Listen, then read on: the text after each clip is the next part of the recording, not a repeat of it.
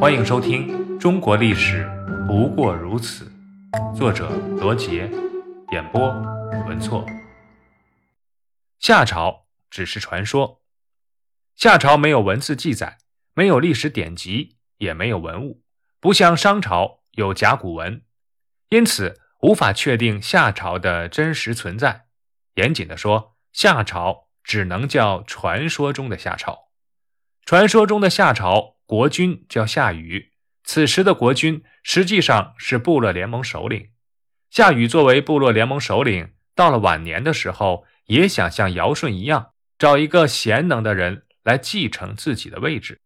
最初，人们推荐了一个叫伯益的人，可是夏禹的儿子夏启不干。他认为天下是他父亲辛苦奋斗来的，父亲死了，天下自然应当传给儿子。他的意思很明确：天下不是大家的天下，而是他们家的私产。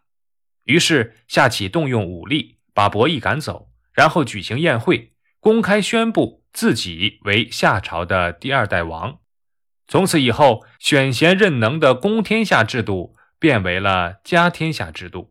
简单的说，就是父死子继或兄终弟及。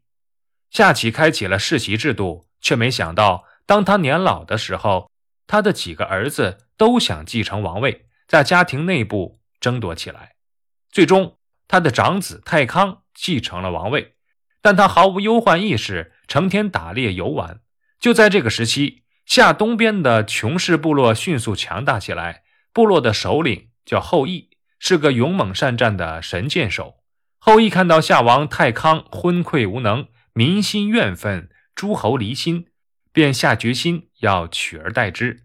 趁太康外出打猎，后羿见夏都空虚，派出两路重兵，一路夺取了夏都，另一路阻挡太康。返回都城，太康想杀回都城，可人马稀少，诸侯也不听指挥，根本无法和后羿抗衡，只得逃到洛水南岸。几年之后，郁郁寡欢的死去。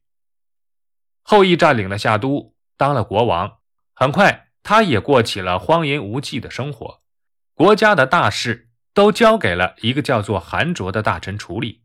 韩卓生性狡诈，用献媚的方式。赢得后羿的信任，暗中却收罗党羽，收买了后羿的家奴。趁后羿外出打猎归来，用酒把后羿灌醉，将他杀死，并且霸占了他的妻子和全部家产。再说太康失国以后，他的弟弟仲康继承了王位，却一直流亡在外，不能回国。眼见复国无望，抑郁的仲康身染重病，很快的死去。他的儿子相。便继承了有名无实的夏朝王位。韩卓当上国王后，派他的大儿子韩娇和小儿子韩义带兵，对夏王室斩草除根。在地丘，相被杀死，他的妻子民怀有身孕。在乱军厮杀中，民从城里逃回娘家仍氏的部落。躲过一场劫难后，民生下了相的遗父子，取名少康。不久。韩卓的儿子韩娇杀死了韩卓，自己当上了国王。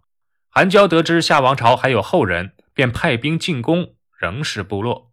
少康得到消息，赶紧逃回于氏部落。于氏部落的首领司收留了少康，并把自己的一双女儿嫁给了少康，还分给少康土地和五百名部众，让他自己管理。少康在忧患中长大。他总结父辈不训民事、只求享乐的教训，励精图治，率领真荀氏和真冠氏的彝族，以及逃亡多年投奔而来的夏人，组成复国大军，前去征讨韩娇和韩义。此时的韩娇和韩义只顾享乐，大失民心。两军刚一交锋，韩交、韩义的部队便溃不成军。少康一鼓作气收复了夏的故都，韩交。韩义拼命抵抗，最终被少康消灭。各地的诸侯看到夏王朝复兴，并且更为强大，便纷纷前来朝贺。少康亲自主持祭祖和祭天的大典，宣布恢复夏王朝的统治。这就是太康失国、少康复国的故事。《左传》中虽有记载，但时间已远隔一千五百多年。所以历史学家不相信它的真实性。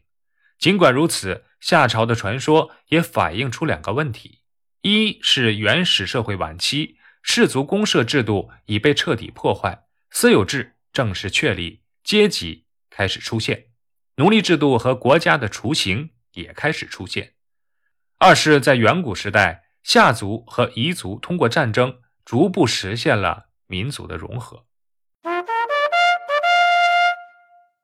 档案二：夏朝概况，时间约从公元前两千二百年到公元前一千七百年。这个时期已确立了王位世袭制，有了军队、刑法、监狱等国家机器，有了利用沟渠灌溉的农业，有了与农业生产十分密切的历法，已经能铸造鼎、爵、刀、钻、凿等青铜器，但至今。未发现成篇的文字记载。